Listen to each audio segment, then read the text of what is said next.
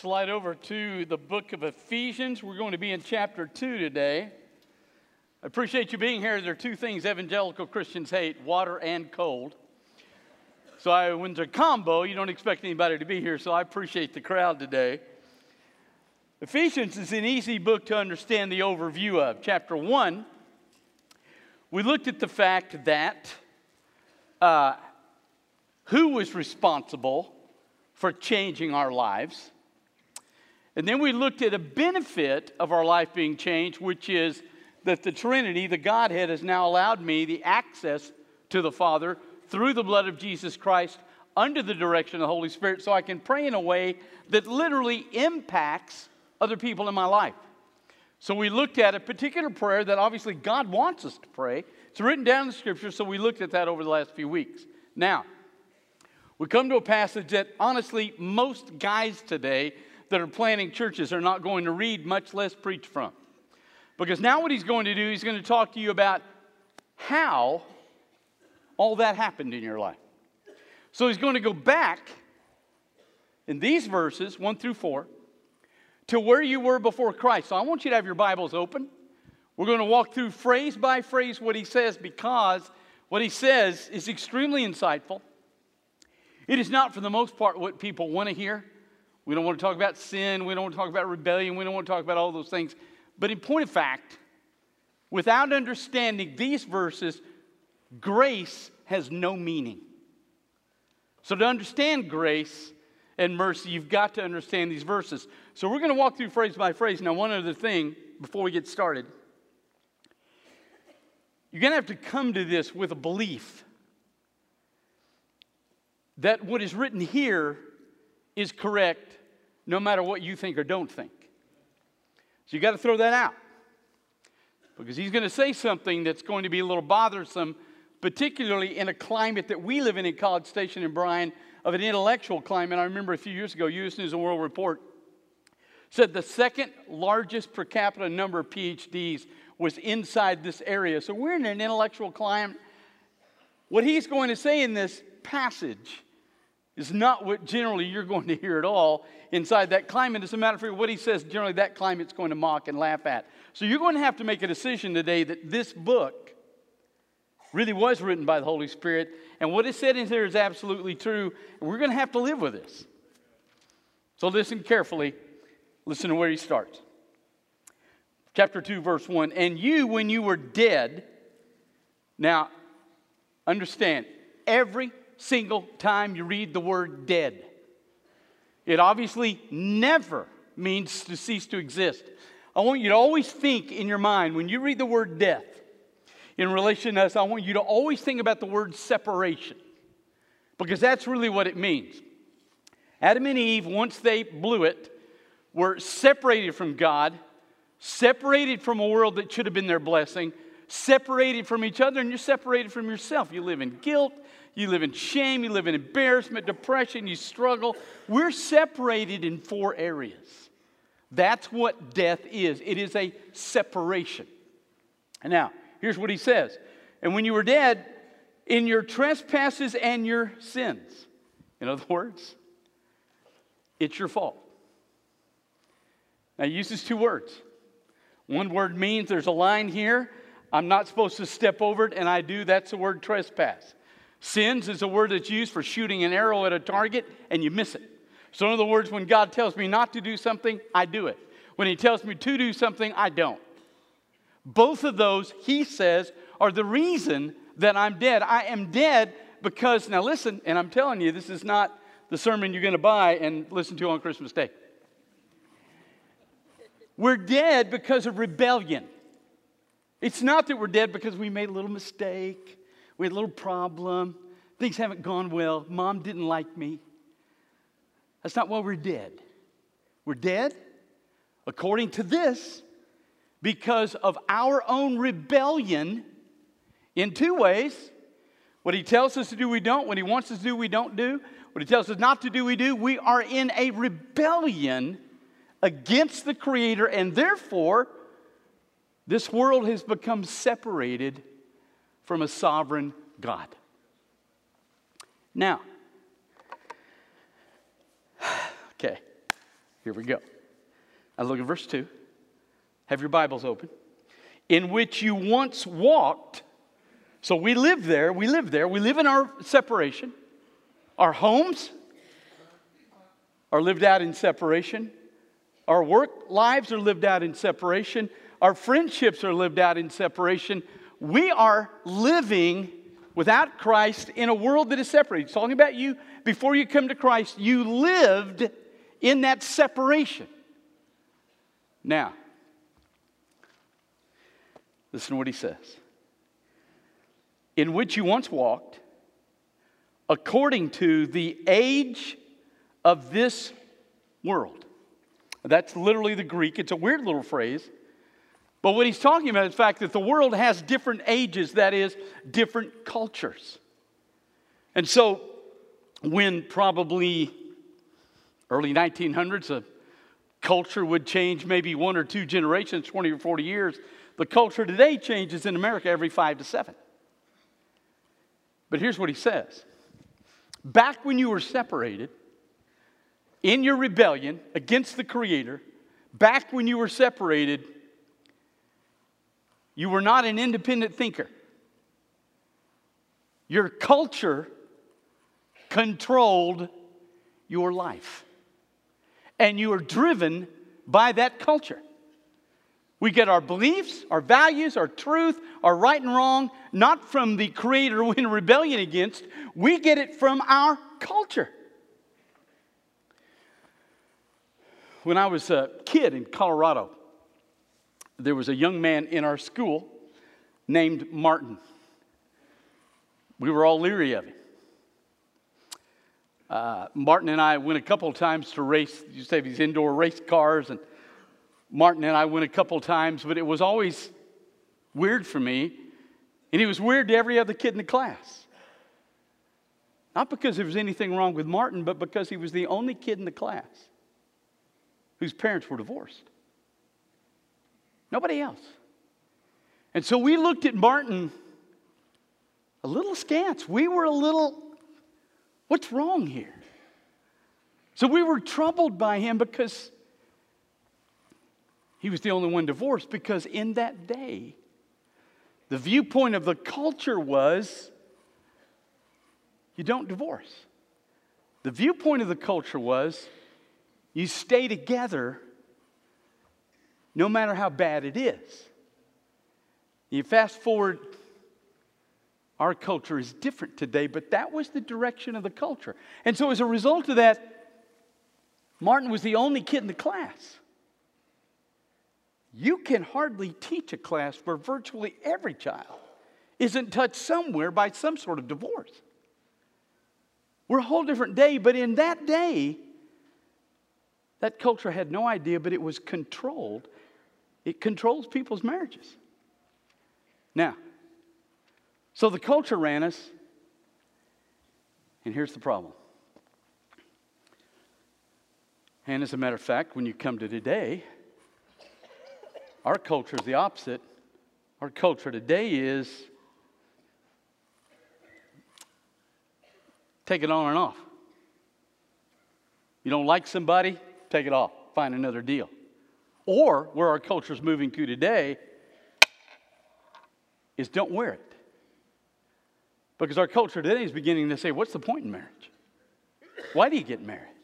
It doesn't mean anything. You're going to divorce anyway. So why do it? You're just creating legal problems for your life. So don't marry at all. And so that's now our day. We are now, even in our churches at times, now controlled by our culture rather than the covenant under a holy God. So the culture drives us when we're separated. And here's the real problem. According to the age of this world, based on the ruler of the authority of the air, the spirit who is now working in the sons of disobedience. So listen to what he says. You're separated. You're rebellion. You walked in it. You were controlled and you lived out the direction of your culture. And here's the real problem that culture is controlled by the enemy who despises the Father. Now you need to understand, you tell that in class at Texas A&M tomorrow, they're going to go, yeah, right. When Paul preached at the Areopagus, the intellectual headquarters in Athens, they were real into what he was saying. Until he made the statement, he said, and Jesus, God was raised from the dead. Then they threw their hands up and went, You have got to be kidding. When you even mention the idea that there is a significant being named Satan who has demons under his control, who is opposed to the creator of the universe, and thinks still that he can overthrow him and he's doing everything he can, and that he controls the direction of the culture, they'll laugh you out of class. So you have to decide I do know this. In Matthew 4, Jesus, after 40 days and 40 nights, had a prolonged conversation with a being he called Satan. He is there. He is alive. He has other beings under him. One third of heaven fell with him. He exists, and according to the Spirit in Ephesians 2, he drives the culture. He said, Well, wait a minute. You just said that the culture you came up in, nobody divorced. if people aren't divorcing because they're controlled by the culture and the culture is controlled by Satan, why in the world would he want people to stay married? Because that's what the Bible teaches. You stay married no matter what. That is not ever what the Scripture teaches. What the Scripture teaches is that two people come together out of that rebellion, forgiven in Jesus Christ, and inside the home, you build a replica of the church that's why when you read Ephesians 5, when we hit the fifth chapter, he's going to wander back and forth between the church and the home because the home is a place where two people come together in Christ under the power of the Holy Spirit. They love each other in spite of their differences. They raise their children to love Christ. They present godly offspring. They stand with Jesus and they build a richness and a fullness inside a confined home that you cannot find in this culture except in a Christian lifestyle. Now, that's what the Bible teaches that when you marry, and I put this on, she's the only woman I ever look at. She's the only woman I touch. Other than Jesus, she's now the second most important thing in my life. She submits to that love, and we build a treasured home in the power of the Holy Spirit. That is not what Satan did to the culture.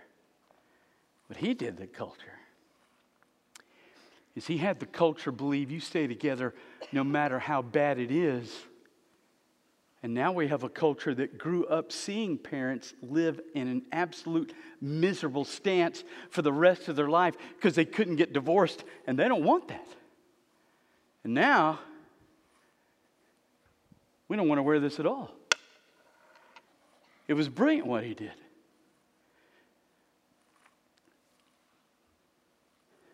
Carly Simon, pop culture singer in my day, wrote a song. And in the song, she talked about the fact that a man wants to marry her. But in the song, she discusses that at night, her mom's in one room, her dad's in another room. There's no communication, there's no relationship, everything's done.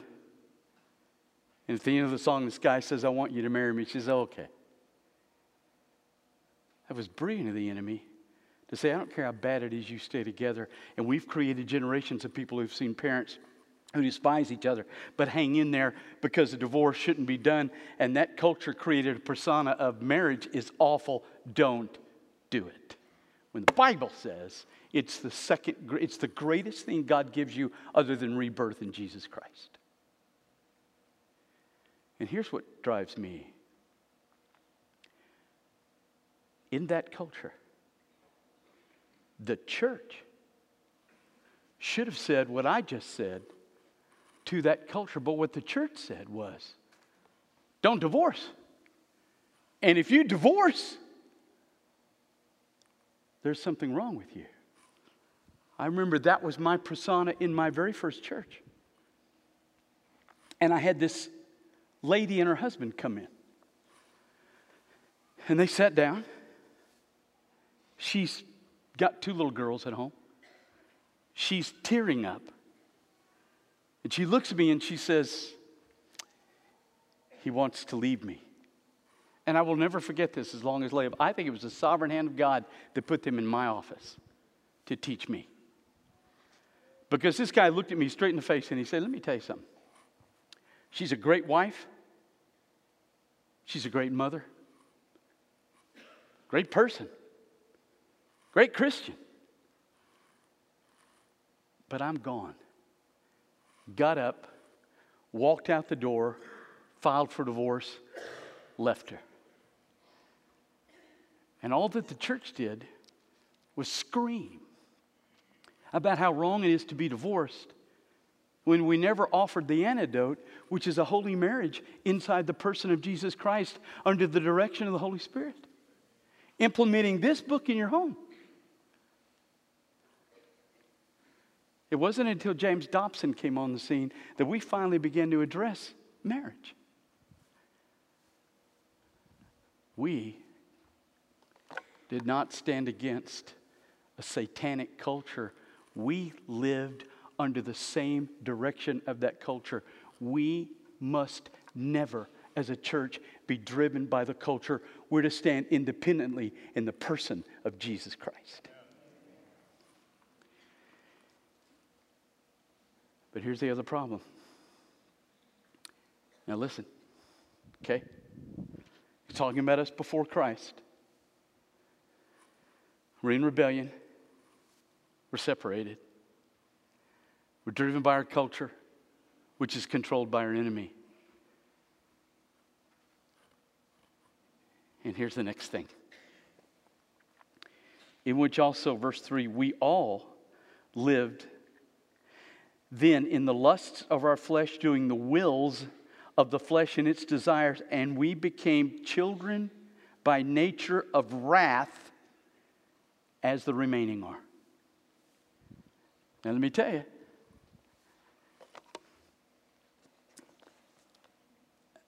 I'm holding the Greek in my hand. There are a couple of Greek words for anger. One is thumos, it means a momentary anger. I've experienced that on the golf course time to time. I have some clubs that have experienced thumos. I went to the Caymans on the frequent flyer mileage of my five iron one year, so there's some thumos there. You'll catch that when you get home. There's some thumos there. It's not the Greek word here. The Greek word here is orges. Now listen. Orges is an anger that never stops.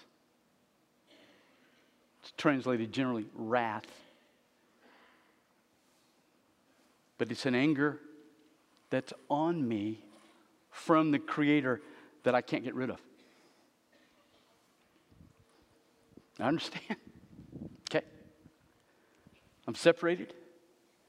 I'm in rebellion. I lived under my culture. Satan directed my life through the culture. And the end result is that there's a wrath on me that is settled and final and finished, and I can't get rid of it. And that wrath will follow me into eternity so that the separation that I experience here will never end. That's the scripture. We don't like that. We don't want to read that. We don't want to talk about that. But if you believe John 3:16 he loves you, you got to believe that part too. So, what do we do? Why doesn't he just remove the wrath? Because he can't. We rebelled. We didn't just make a mistake. We didn't just stumble. We didn't just fall. We're in rebellion. And that rebellion has brought a settled anger on us that he can't let go because we violate his holiness. That rebellion has caused a wrath he can't let go. We are caught. So, what do we do? Can't do anything. You can come sit in this building every day of the week, it's not going to remove his wrath. You can pray 20 times a day, it's not going to remove his wrath. You read this Bible all the time, it's not going to remove his wrath. You can be a nice guy, it's not going to remove his wrath. Look, but God, being rich in mercy, because of his great love by which he loved us, when we were dead in our trespasses, he made us alive together in Christ. By grace, you are being saved. You know what he did? He took his son. And he took my that settled anchor. And he moved it over and he settled it on Jesus. That's why when you read the seven statements in the cross, first one, Father, forgive them, they don't know what they're doing. Last one, Father, in your hands I commit my spirit. Right in the middle, my God, my God, why have you forsaken me? Why? because he took that settled wrath that's on me because of my rebellion and he put it on Jesus. It took him six hours from nine to three, but he put that on Jesus. You say, well, how do you know it's legitimate? Because he came out of the grave. Jesus. Why did he do that? Because his love drove his mercy. That's why. So here it is. I'm not just a uh, poor guy, I'm a rebeller against the creator of the universe. It's caused me to be separated in every way possible. Because of that, I'm controlled by my culture, which is controlled by his enemy, which has resulted in the place where his anger is settled on me and I can't get rid of it. But he got rid of it for me. So, when you go home today, gentlemen, if you're the head of your home, Tonight, before you get, go to bed, you get your wife and your children and you kneel. And you thank Almighty God for His love and His mercy and the removal of His wrath from you and your family. You thank Him for that. Number two, now listen to me. He says, under the wrath like the rest. We have a tendency as a church to hate the rest because they don't walk like us, they don't believe us, and right now the rest in America hate us. Listen, we do not hate them back. We should ache and grieve over them. Because when they die and I die, you know where I go? I go to a personal dinner with Jesus. He said, when he took the Lord's Supper, he said, I will never drink it again till it's new with you in the kingdom. I go into a dinner where the Son of God, who took off the wrath, serves me the last understanding of his body and his blood. But the rest go to a line where they have to wait until their name's called and the Bible says there is a book opened. And God says, Is his name written in there? And you look in there and your name's not there. And you spend eternity. Now listen, under that wrath, which means you never see him, you never see another person. You live in a world that's horrible. And you live for eternity with the understanding you could have come to Christ, but you didn't. So you got a choice between a line or a dinner. And we should not hate those that are standing and waiting for that line. We should love them and do everything we can to let them know, if they want to, they can go to the same dinner we're going to. It's the same way with the same offer. Our job is to let them know about the dinner, not to hate them because they're standing in that line. It's time. We breathe the name of Jesus outside these walls, and inside these walls, we praise him for who and what he did. Let's pray.